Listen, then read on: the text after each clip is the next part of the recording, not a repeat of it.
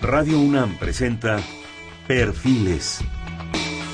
Un espacio abierto al conocimiento y la crítica de los proyectos universitarios que transforman nuestro país. Conduce Hernando Luján.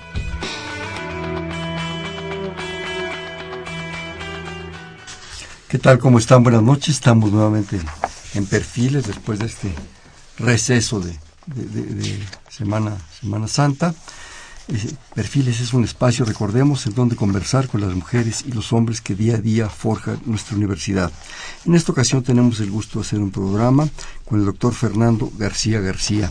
Él es investigador del Centro de Ciencias de la Atmósfera. El doctor García realizó sus estudios de licenciatura en la Universidad Autónoma Metropolitana, Unidad Iztapalapa, donde obtuvo el título de físico.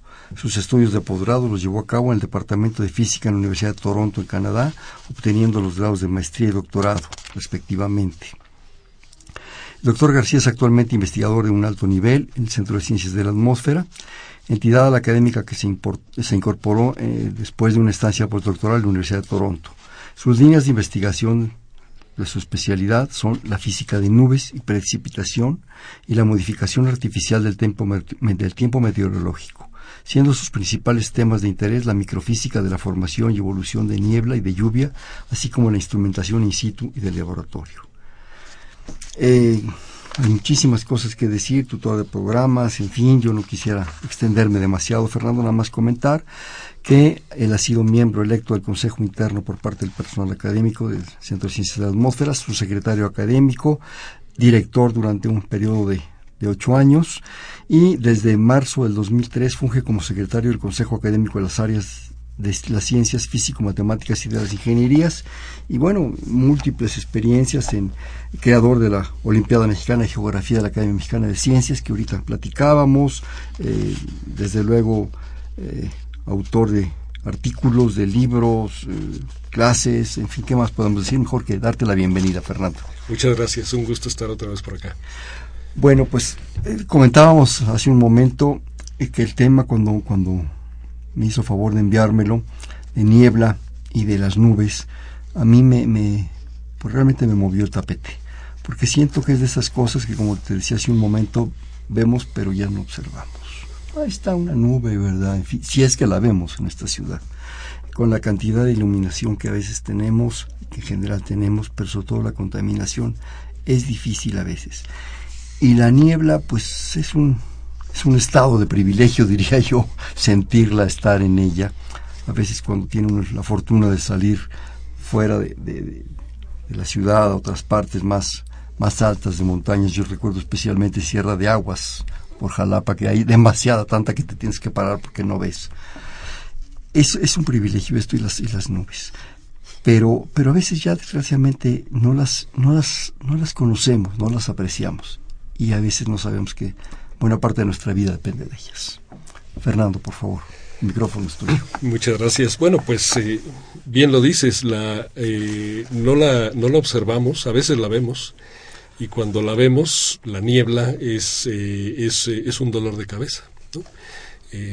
todo el mundo se, se, se, entera de que hubo un episodio de niebla porque cerraron el aeropuerto de la Ciudad de México, porque los aviones no pudieron despegar o aterrizar. Eh, o porque oímos en las noticias que en una carretera en algún lugar del mundo, incluyendo algunos en nuestro país, hubo una carambola de 80 vehículos y fue porque había niebla y no se veía. Y entonces la gente eh, sabe de la niebla por, su mala reputación. Eh, sin embargo, lo que poca gente sabe es que la niebla es uno de los elementos más importantes en el ciclo del agua. El, el, eh, eh, la niebla, las nubes bajas, porque la niebla es una nube muy cercana a la superficie de la Tierra, eh, hace las veces de un intercambio muy importante entre la atmósfera y la superficie en términos de agua. Y entonces se convierte esta en un, en, en, un mecanismo de transición o de, de, de transportación de agua de un eh, eh, de, uno de los de los eh, de, uno de los contenedores de nuestro planeta que es la atmósfera a la superficie a través de la vegetación o a través del suelo directamente Entonces, la niebla es, es mucho más que cierre de aeropuertos y que accidentes automovilísticos. Es todo un problema y todo un espectáculo de observar y de entender. Entonces, desde ese punto de vista es que la, la niebla tiene un, eh, un, un, interés muy particular en el estudio de, del ser humano, ¿sí? No solamente por sus razones de, belleza o de, o, de contratiempo o de, o de importancia en, en, ciertos procesos, es por todo esto junto. Y la niebla es algo tan simple que, que, que a veces nos asombramos de, de, de, de, estas explicaciones. Pero la niebla no es más que una nube. Una nube que la única diferencia con las otras nubes, esas que, que dices que hemos dejado de observar en la Ciudad de México, más que por contaminación o por luz, porque ya no se nos ocurre la brillante idea de voltear hacia arriba, estamos, arriba. estamos demasiado preocupados en, en, en, ver el piso o en textear. No, en, no tropezarnos. Exactamente, o en no atropellar a alguien. Y entonces... Eh, o en no ser atropellado por supuesto, y, eh, y entonces, eh, eh, pues la, la, niebla no es que una nube, una nube que está muy cerca de la superficie. Oficialmente o formalmente, una definición de niebla, la de la Organización Meteorológica Mundial, se refiere a una nube que a nivel del suelo, a nivel de un observador en la superficie, bloquea la visibilidad a menos de un kilómetro. ¿sí? La, visibilidad en la horizontal, ¿no? A la distancia. Y, eh, y, básicamente esto se debe a que las pequeñas gotitas de agua de las que está compuesta esta nube ajá, uh -huh. eh, eh, dispersan la luz que llega de una cierta manera por sus tamaños tan pequeñitos que eh, hacen que la visibilidad disminuya. Es como tener algo que nos bloquea, ¿no? Un, eh, un este, un, un, velo de gotitas que nos bloquea la visibilidad y entonces no podemos ver más allá literalmente de nuestras narices, como por ejemplo en la Sierra Madre Oriental, en la zona de Jalapa o de Teciutlán o, en tantas otras eh, eh, de, esta, de esta región, en las cuales este, es, es imposible, por ejemplo, manejar y a veces hasta caminar eh, porque no puede uno ver ni por dónde anda. Te olvidas del kilómetro, un metro ya no ves nada. Exactamente. Eh, eh, a veces es una cuestión de metros y, y eso puede hacer la diferencia entre, entre llegar y no llegar. ¿no? Oye, una pregunta, aunque parezca pedestre, pero que yo quisiera que se aclarara a veces esas cosas. Esos pequeños detalles son importantes. ¿Qué diferencia hay entre niebla, neblina y bruma? La diferencia entre niebla y neblina realmente no existe. Es, eh, son dos palabras que son sinónimos, aunque en algunos países las, palabras equivalentes, por ejemplo en Inglaterra, ajá, existen las dos palabras, existe niebla y existe neblina, y allí sí hacen una distinción. Eh, y la distinción es que la neblina es una niebla más densa, que tiene más gotitas y que por tanto bloquea la visibilidad a menos de 500 metros. ¿no? O inclusive hay en algunos lugares donde es eh, a menos de 100. Sin embargo, formalmente hablando y para todo fin práctico, no hay diferencia entre niebla y neblina. La bruma esa sí es otra cosa y la bruma lo primero que tenemos que decir es que no es una nube de agua, es una nube, podríamos decir, de polvo, es una nube de partículas. Cuando, eh, cuando eh, vemos el ambiente muy contaminado. Ajá. Vemos, a veces podemos decir, eso es bruma. Y esto es algo natural. Nosotros podemos distinguir perfectamente entre una nube o la niebla y una bruma. Es algo natural, pero, pero es muy raro que alguien te diga cuál es la diferencia. Y la diferencia está, reside en que la bruma son partículas que no son agua y las nubes sí son partículas de agua, gotitas de agua. ¿Por qué se ve diferente la bruma que la contaminación común y corriente? Porque las partículas que forman la bruma, que son las mismas que forman la contaminación, son candidatas a ser nubes, es decir, son partículas que están humedecidas, que están mojadas, pero que no han logrado todavía eh, condensar propiamente, es decir, transformar el vapor de agua disponible en la atmósfera en agua líquida. y entonces se ven mojadas y entonces eh, están mojadas, perdón, y eso les da una apariencia diferente para el punto de vista del, del especialista, ¿no? en mi caso, que, que, me dedico a esto, para mí es una distinción muy importante, muy, muy, muy importante. ¿Por qué? Porque una nube se forma no nada más eh, gracias a que hay una cierta humedad indispensable para que se dé la condensación del vapor de agua en, este, en pequeñas gotitas que forma la nube, sino que eh, por las características termodinámicas típicas de la atmósfera terrestre, eh, eh, la condensación espontánea del vapor de agua en gotitas en la atmósfera libre no se puede dar. Se requiere necesariamente de que el vapor de agua primero se deposite sobre ciertas partículas, partículas suspendidas naturalmente y también artificialmente, ¿no? Por, de origen antropógeno, eh, de contaminación, las partículas de aerosol suspendidas en la atmósfera, y una vez depositado el vapor de agua allí, entonces la partícula permite o propicia, para ser más precisos, la transformación del vapor en fase líquida, en agua líquida. No cualquier partícula de aerosol, de estas partículas suspendidas en, el, en la atmósfera, sirve como núcleo de condensación de nube, es decir, como una partícula donde se forma la gotita, sino que solamente ciertas partículas con ciertas características. Y entonces, estas, eh, entonces cuando hablamos de bruma, estamos hablando de partículas, de núcleos de condensación de nube frustrados. Estamos hablando de partículas de aerosol, partículas suspendidas en la atmósfera, que se depositó vapor de agua sobre de ellas, pero que nunca pudieron hacer, propiciar esta transformación en una gotita de agua líquida. Y esa es la diferencia básicamente entre bruma y nube o niebla, que es una nube, que la niebla y las nubes están hechas de minúsculas partículas, gotitas de agua líquida, y la bruma son solamente partículas húmedas, partículas como yo les llamo frustradas, que no pudieron llevar a cabo la transformación de, de, la transición de fase. No cabe duda que la frustración está en todos lados. no, no, solo en los sistemas políticos y económicos, sino también en la naturaleza. la naturaleza nos lo enseña. Ahorita acabas de, decir algo que, que, que me relaciona varias cosas respecto a la cuestión de la bruma y su relación con las partículas, lo mojado y lo seco. ¿sí?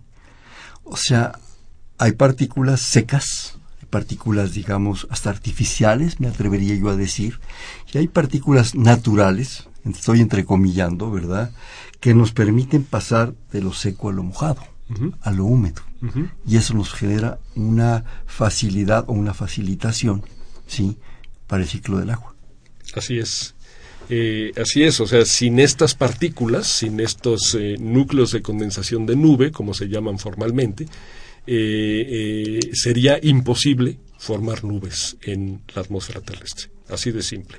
Entonces, cuando nosotros hablamos de que hay grandes cantidades de contaminación en la atmósfera, lo que estamos diciendo es, además de gases, por supuesto, es que estamos hablando de un montón de partículas que son artificiales en el sentido de que no estarían allí de manera natural si no fuera porque el hombre, el ser humano, lleva a cabo ciertos procesos que, eh, que emiten estas partículas a la atmósfera que no deberían estar allí si no fuera por nosotros. Entonces sí, efectivamente hay partículas artificiales y hay partículas naturales, pero todas cumplen funciones similares. Cuando tenemos un exceso de partículas, aunque sean naturales, hablamos de contaminación también. Típicamente la contaminación, que es un exceso de partículas con, eh, eh, y gases en su caso, pero si hablamos de contaminación por partículas, eh, es un exceso de partículas con respecto al número que naturalmente encontraríamos en una cierta región de manera natural. Esto nos lleva a un punto de equilibrio. Si rompemos esos puntos de equilibrio, no se da este proceso de seco y mojado. Eh, pues sí y no. Eh, resulta que los núcleos de condensación de nube en una cierta región eh, eh, por diferentes fuentes, hay diferentes fuentes naturales de estas partículas, y entonces en, cada región es diferente el número de partículas que sirven, de partículas suspendidas, de partículas de aerosol, que sirven como núcleos de condensación de nube. Eh, y podríamos pensar en una región, hipotéticamente, en la cual este equilibrio es perfecto.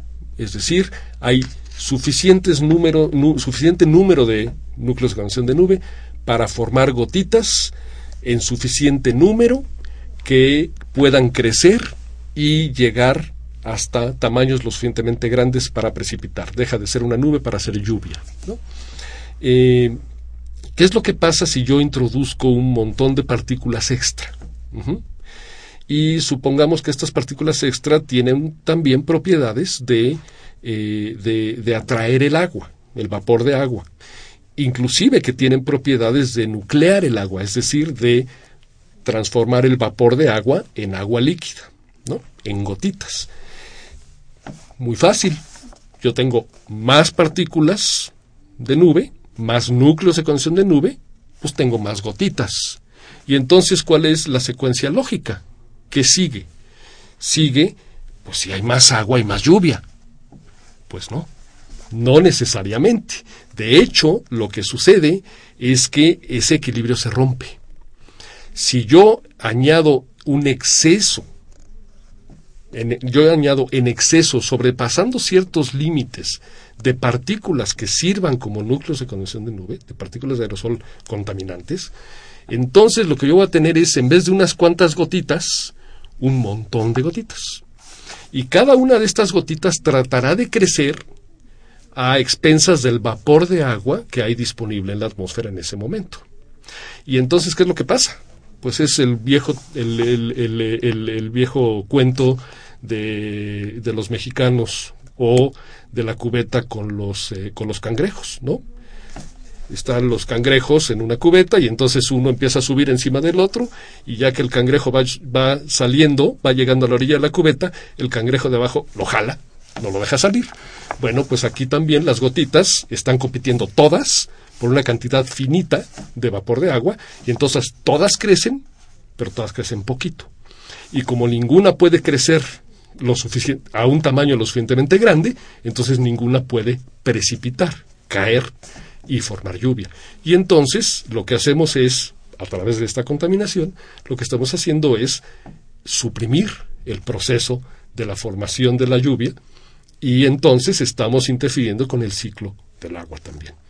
Entonces, esto es no el pensamiento no es lineal como en todo, no es nada lineal y estas son pequeñas cosas que uno no, no, no reflexiona tan fácilmente.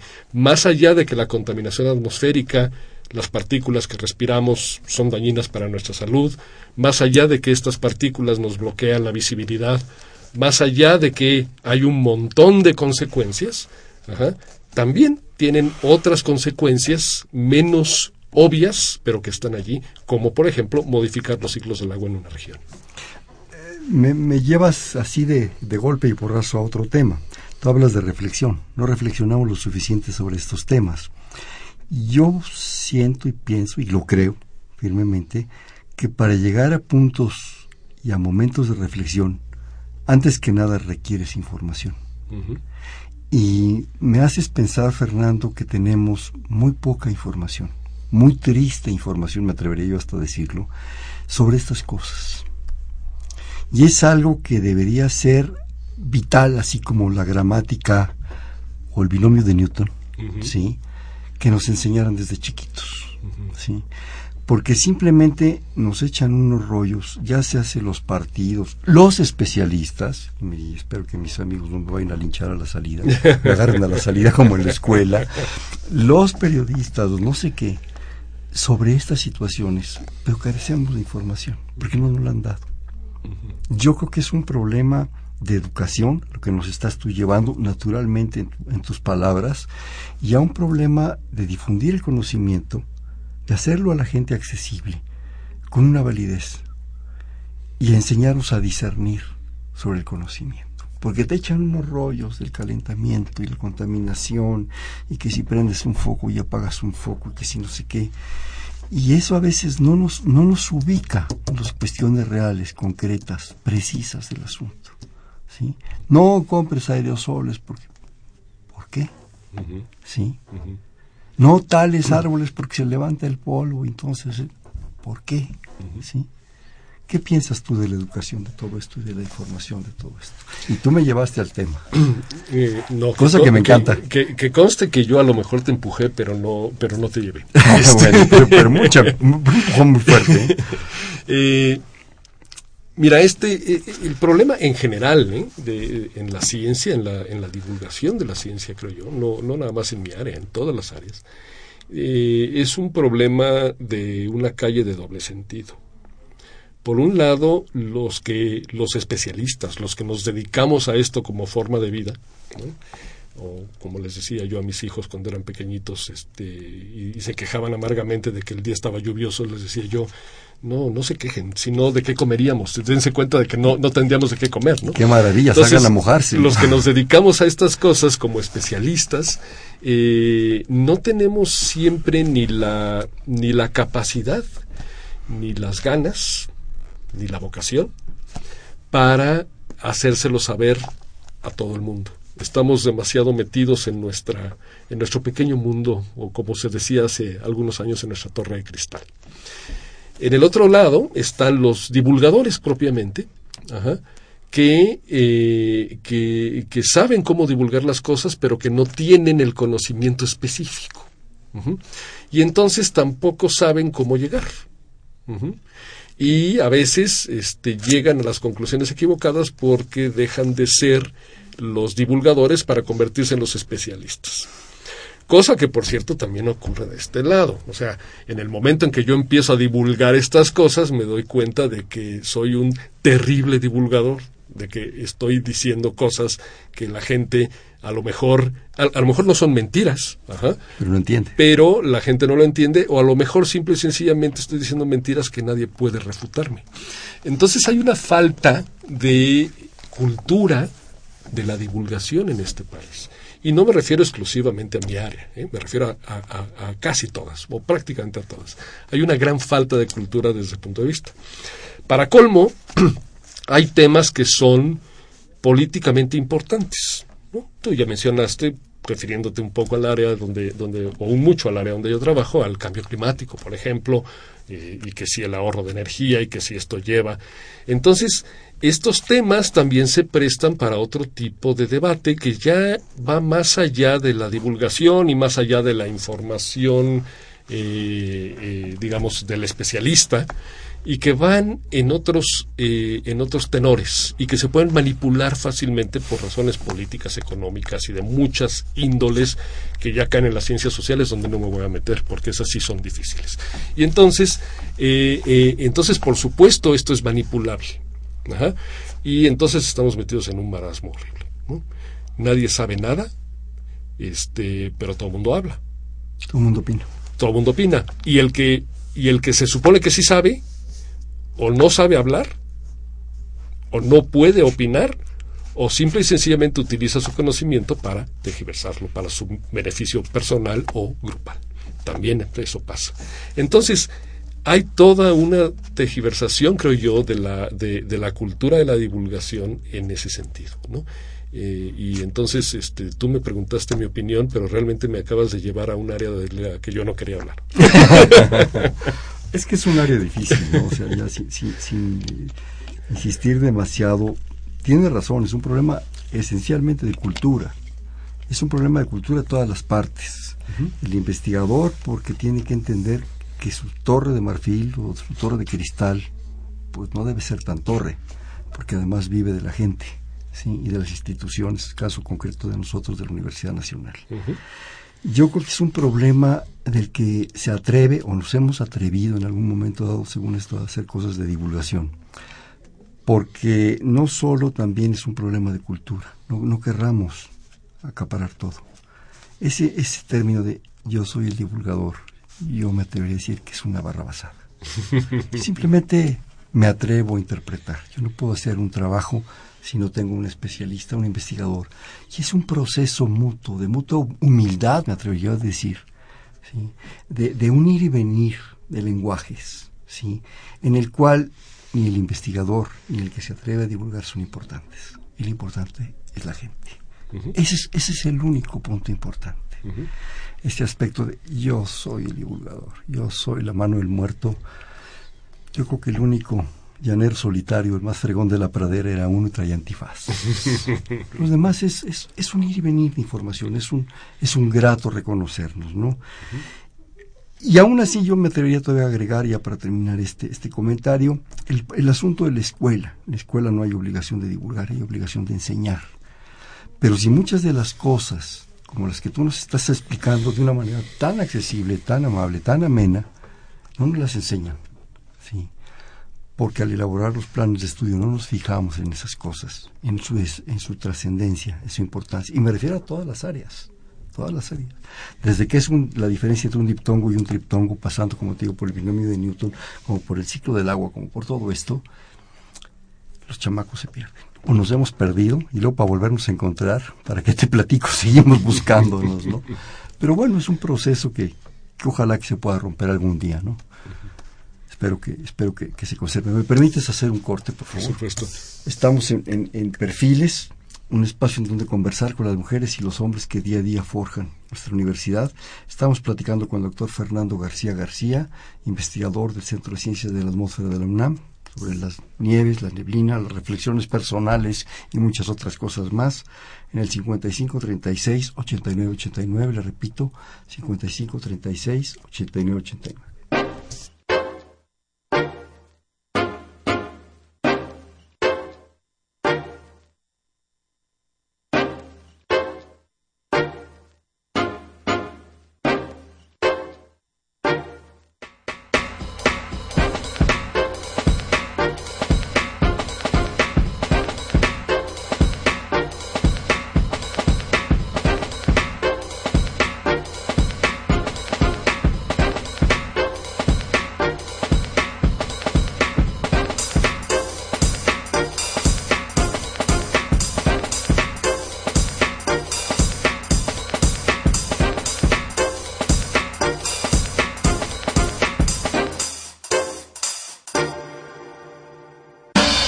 estamos en Perfiles, un espacio en donde conversar con las mujeres y los hombres que día a día forjan su universidad. Estamos en el 55 36 89 89, platicando con el doctor Fernando García García, investigador del Centro de Ciencias de la Atmósfera de la UNAM, sobre la niebla, el ciclo del agua, en fin, todo esto. Fernando, ¿qué me estabas comentando? Bueno, el, eh, eh, te comentaba acerca de, la, de, de, cómo es que se forma la niebla. ¿no? La niebla es también una nube y luego entonces los mecanismos de formación son los de una nube con una característica particular que es que se forma muy cerca de la superficie de la Tierra, prácticamente a nivel de suelo. Entonces, eh, ¿cómo, ¿cómo, es que se forma la, en general las nubes? Bueno, tú requieres una, en esta receta necesitas eh, vapor de agua, y necesitas ciertas partículas sobre de las cuales se deposite este vapor de agua y haya un cambio de fase. Luego entonces, eh, a grandes rasgos, de lo que estamos hablando es de dos ingredientes eh, que deben de llegar a un justo, a un, a un, a un justo medio, ¿no? En el cual eh, la humedad sea suficiente para formar las gotitas y estas este, entonces permanezcan allí y puedan continuar creciendo y en su caso, en el caso de las nubes, eh, llegar hasta en un momento dado a precipitar. Entonces, ¿cómo le hacemos para, eh, para formar la niebla? ¿no? Una nube a nivel de suelo. Eh, en principio podemos pensar que tenemos suficientes partículas que sirvan como núcleos de canción de nube, partículas de aerosol, podemos pensarlo, es, este, es una eh, no es una hipótesis mala, tenemos suficientes núcleos naturales para, para que esto ocurra, y entonces el ingrediente que nos falta es cómo agregar suficiente humedad para que esta humedad eh, se transforme. ¿no? ¿Cómo le agregamos humedad a la atmósfera? Y en este caso de la niebla, a la parte baja de la atmósfera. Bueno, una manera es enfriando el aire. Si yo enfrío el aire, entonces lo que sucede es que bajo la, eh, eh, me acerco a la temperatura a la cual el vapor de agua disponible, si mantengo, este, si mantengo el, el vapor de agua constante, me acerco a la temperatura a la cual el cambio de fase se puede dar. ¿no? Pensemos simple y sencillamente, cuando yo caliento agua, yo tiendo a evaporarla y cuando yo la enfrío, tiendo a condensarla y hasta congelarla. ¿no? Entonces, una manera de lograr la condensación es bajar la temperatura. Entonces, imaginemos una, una noche eh, clara, imaginemos un lugar donde tenemos una fuente de agua, por ejemplo, un, un, eh, un laguito, un charquito, ¿no? De estos que vemos en la carretera. Cuando salimos a la carretera muy temprano en la mañana vemos pequeños cuerpos de agua y vemos la niebla. Jagüeyes, dirían los campesinos. Los jagüeyes, ¿no? Forma, la, la pequeña niebla forma, la, la, pequeñas nubecillas, ¿no? Nieblas que se forman allí encima y que se disipan después de un rato, ¿no?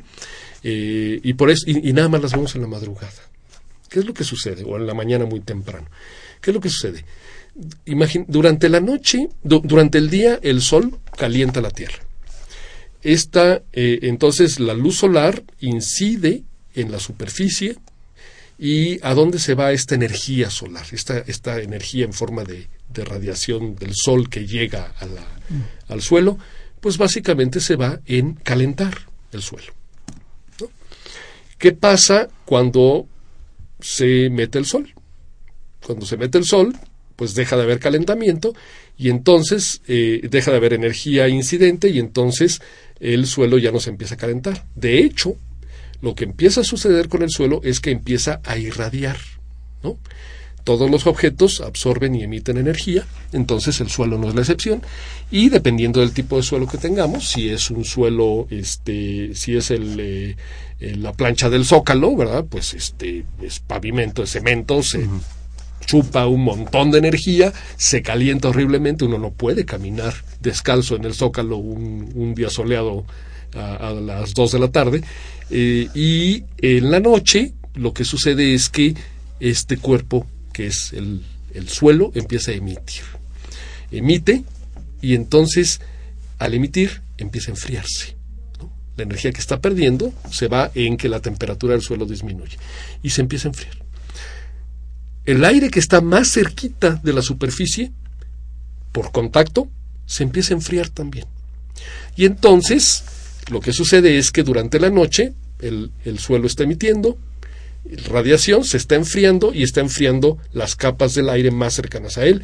Y este enfriamiento puede ir creciendo en la vertical, por ejemplo, y también en dimensión, hasta que alcanza la temperatura, el aire cercano a la superficie alcanza la temperatura a la cual se puede dar la condensación, ¿no? La temperatura de saturación. Uh -huh. Si tenemos suficiente vapor de agua, si tenemos suficientes partículas, se forman pequeñas gotitas de agua y eso es niebla. ¿Qué o sucede? ¿O sería el rocío que a veces? No, el, eh, el rocío sería la, un mecanismo similar con la diferencia de que el vapor de agua se condensa directamente sobre la superficie. Y entonces no es un fenómeno que esté, no es un, no es un fenómeno donde estemos hablando de partículas suspendidas, son partículas depositadas directamente sobre, eh, ni, ni, siquiera depositadas, formadas sobre la superficie. Entonces, en el caso del rocío, la condensación se da directamente sobre el suelo o sobre la vegetación. Mientras que en el caso de la nube, de la niebla, la condensación se da en partículas suspendidas en la atmósfera. Y esa es la diferencia básica. ¿Qué sucede entonces? Se forma esta nube, ¿no? Por enfriamiento. Este, y llegar a esta temperatura de punto de rocío, como se le llama, por similitud con la condensación del rocío sobre la superficie. Y, eh, y entonces vemos la, la niebla esta y sale el sol. Y al salir el sol, ¿qué es lo que sucede? Empieza a calentar la superficie, el, el, este, el, eh, eh, ¿cómo se llama? El, eh, el suelo se empieza a calentar, empieza a calentar las, el aire más cercano a él y entonces la temperatura del aire aumenta y las gotitas empiezan a evaporarse y se va la niebla, se acabó la niebla. ¿no? Entonces, este es el mecanismo digamos, de la niebla que se conoce como mecanismo de formación de niebla por radiación, porque hay radiación emitida. Y lo, la, cuando la... Eh, eh, ¿qué, ¿Qué es lo que permite más la, la, formación de niebla si tenemos suficiente vapor de agua, si tenemos una fuente de agua adecuada y si tenemos las partículas necesarias, los núcleos de la nube, ¿qué cosa permite la formación de niebla más eficientemente? Cuando la noche está despejada. Si la noche está despejada, lo que sucede es que eh, se emite mayor cantidad de energía, se enfría más el suelo, porque no hay nubes arriba que detengan esta emisión y entonces calienten. Ajá. Entonces, eh, eh, o sea, hagan lo contrario. Y entonces, en una noche despejada es mucho más común ver la niebla. Y esto es algo que los campesinos conocen perfectamente. ¿No? recuerdo ninguna cabañuela que se refiera a ello, porque hay un montón de cabañuelas, ¿no?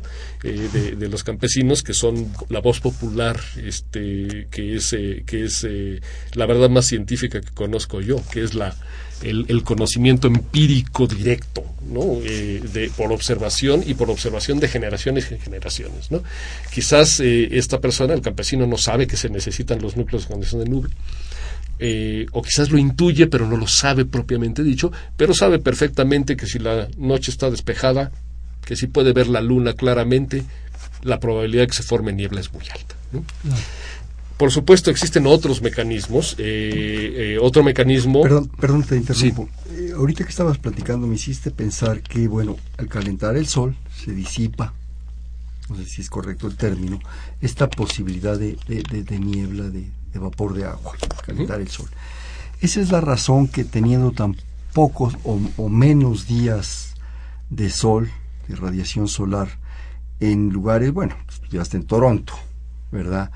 Pero inmediatamente pienso hasta por, por relaciones o por referencias constantes, Irlanda, Inglaterra, todo esto, que hay pocos días soleados o menos soleados o menos intensos que lo que estamos acostumbrados nosotros y son famosas sus nieblas, la humedad, los campos verdes. ¿Es, es, es, es una razón o, o, por qué? Sí y. No. eh, no. porque, como te decía, no en la, en la niebla eh, formada por radiación no es el único mecanismo, es uno de los principales mecanismos, pero existe existen varios mecanismos, principalmente otro más, que es el, el, que se conoce como niebla de advección. Si tú no tienes el vapor de agua allí, o no tienes la temperatura necesaria allí, ¿qué haces? Pues la traes de otro lado. Y entonces piensa en, un, en el caso de un frente frío, por ejemplo, ¿no? como este que... Los que hemos estado pasando como estos que, que, pasamos normalmente en, la, en, el, en el invierno y bien entrada la primavera, ajá, estos, estos frentes fríos no son anómalos. Uh -huh. En primavera es la transición y todavía claro. tenemos frentes fríos. Y entonces, ¿qué es el frente frío? Básicamente es una masa de aire que se mueve ajá, y que está fría con respecto a la masa de aire que está en su camino. Uh -huh el concepto de frío y caliente aquí es un concepto diferencial. Simplemente la temperatura de la masa de aire que se está moviendo es menor que la temperatura de la masa de aire que está enfrente de ella y que este movimiento está desplazando. Uh -huh. Y ese entonces es en el frente frío. Ese es el frente. El frente es propiamente esta división imaginaria entre dos fríos. o no tanto entre dos masas de aire con diferente temperatura. ¿Sí? Y si, está, si es diferente la temperatura, pues una está más fría que la otra. Claro, o, sí. o, una está más caliente que la otra, como claro. lo quieras ver. Eh, eh, entonces, simple y sencillamente es una diferencia de temperatura. Ahora, esta masa de aire al desplazarse, que acarrea? Bueno, o sea, acarrea consigo eh, una temperatura menor. Desplaza a la masa de aire más caliente que está enfrente de ella y entonces si además trae humedad, que es el caso típico de nuestros frentes fríos y de nuestros nortes, ¿no? Eh, que no es más que un frente frío que pega con dirección norte-sur en la costa del Golfo, eh, entonces eh, este aire frío además trae humedad y entonces desplaza el aire caliente que está en otra región Y entonces tenemos el mismo mecanismo, la misma receta. Tenemos humedad, disminución de la temperatura, que en el otro caso era por irradiación, ¿no? Durante la noche. En este caso es simplemente suplantar el aire caliente por el aire frío. Si alcanzamos la temperatura este, necesaria para la condensación, la temperatura de punto de rocío, entonces se forma la niebla. Yo pensaría, sin ser un especialista en el tema, este, o en la región, que el tipo de nieblas de los que tú nos hablas en, eh, eh, en las regiones de Irlanda, por ejemplo, o de Inglaterra, no necesariamente o no mayoritariamente, diría yo, se, son por radiación, sino son por advección. Es decir, aire frío y húmedo que se coloca en un lugar donde antes había aire caliente y no necesariamente tan húmedo y que da lugar a la formación de niebla. Ese es el mecanismo principal. Y te podría hablar de... ¿La influencia del Mar del Norte podría Por ejemplo, por ejemplo, este, y te podría hablar de 20 mecanismos más, pero todos se reducen básicamente a estos dos, básicamente. Hay algunos que podríamos hablar un poco más, pero no tienen sentido. O bueno, vamos a hablar de él. Eh, Tú mencionabas la Sierra Madre Oriental hace un rato y decías, es que hay unas nieblas tremendas en, este, en, toda esa zona, ¿no? En, en, Orizaba, en Jalapa, en Teciutlán, en toda la zona, inclusive hasta, hasta la parte más al norte que es, eh, que es prácticamente en el estado de Nuevo León, ¿no? De la sierra. Son las huastecas, todo eso. Toda la zona, en la parte alta hay muchas nieblas. Pensemos específicamente en la zona de Orizaba, por allí, ¿no? Y este que además siempre sabemos que hay niebla allí porque siempre tenemos problemas cuando vamos manejando. Es, la niebla es el villano, ¿no? No es, el, no, no, no es la ocurrencia bella, sino es el villano. Y entonces, eh, pensemos en un típico día de invierno en esa zona de la sierra. La sierra está a 200, eh, a, a dos kilómetros o un poquito más sobre el nivel medio del mar el, nivel del mar, el, mar está a 50 kilómetros en línea recta, cuando mucho. Y entonces viene un frente frío. Y el frente frío acarrea a una cierta eh, baja, eh, el norte, acarrea eh, aire frío y humedad que jala del Golfo, porque viene pasando por el Golfo, y llega a la sierra y literalmente a la parte alta de la sierra y literalmente por otros mecanismos de los que no voy a hablar aquí, pero que pero pero pero que estamos más o menos familiarizados, una especie de capa de inversión no permite que esta masa pase por encima de la montaña, hay una especie de capa de inversión y entonces la, la, el aire se queda allí y se forma niebla en toda la zona de la sierra, toda la parte alta de la sierra. Del otro lado, cuando el frente frío logra pasar, o en general, cuando las nubes llegan a pasar del otro lado, este, aún en verano, eh, estas llueven rápidamente porque suben muy rápidamente, precipitan, y del otro lado llegamos al altiplano, donde tenemos un clima prácticamente desértico, semidesértico al menos, ¿no? del otro lado de la sierra. ¿Qué es lo que sucede? El hecho de que esta niebla, no, esta, esta humedad no pueda pasar del otro lado, provoca que la niebla se forme allí. Esta es una niebla por advección. Modificada por la orografía, ¿no? Porque también la nube sube.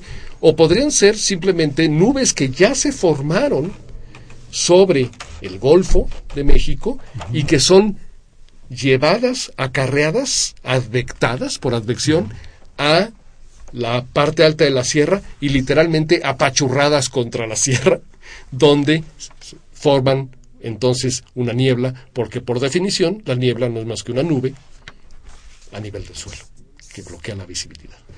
Y entonces, esto es un mecanismo similar, con sus modificaciones, a las nieblas del Mar del Norte. ¿Por qué? Porque en el Mar del Norte les llegan frentes fríos de la misma manera que aquí, que provocan este tipo de clima, este tipo de tiempo meteorológico, precipitación, nieblas y otras cosas fríos y demás. Los nortes no son exclusivos de Veracruz, eh, tampoco el danzón. El norte como tal, sí.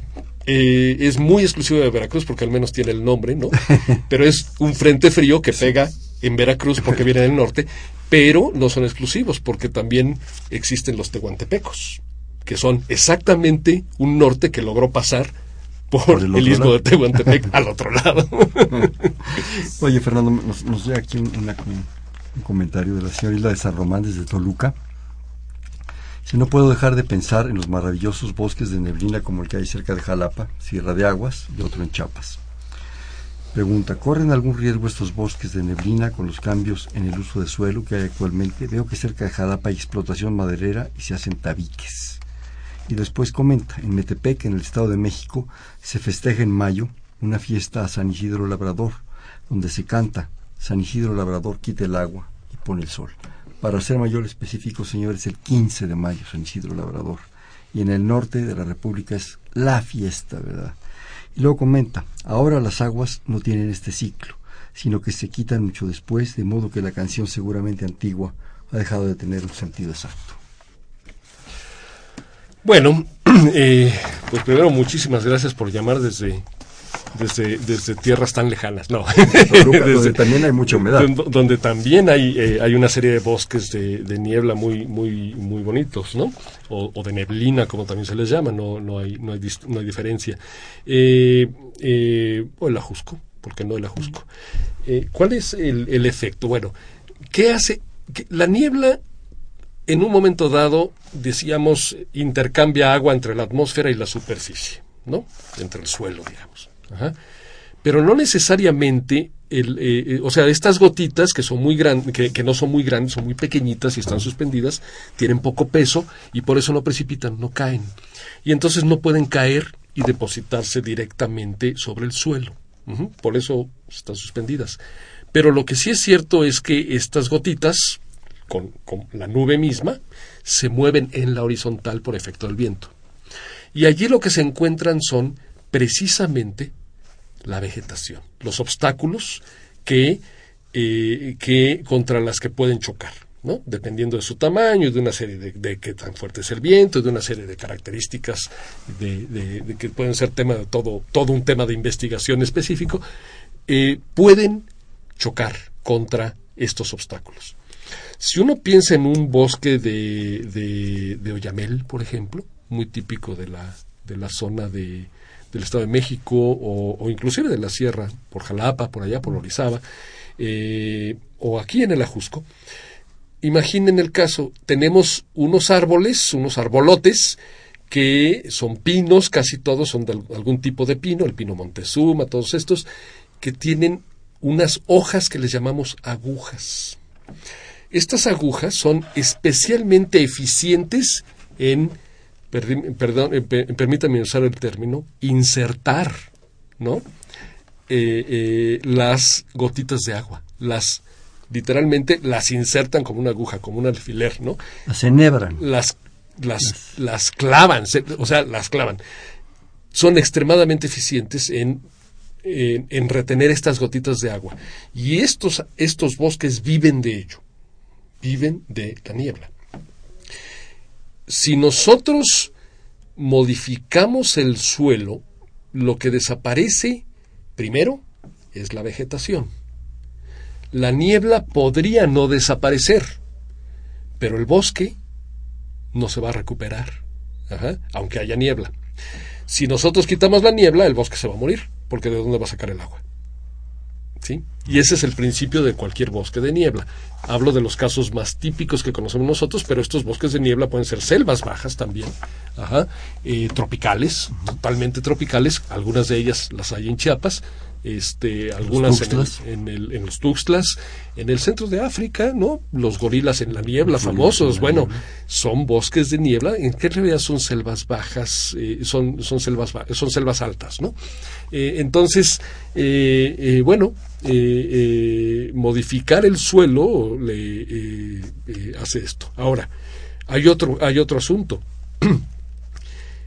¿Qué pasa cuando tenemos muchas partículas de contaminación, muchos núcleos, muchas partículas que son núcleos de condensación de nube, pues estas, sobre de ellas se forma la gotita.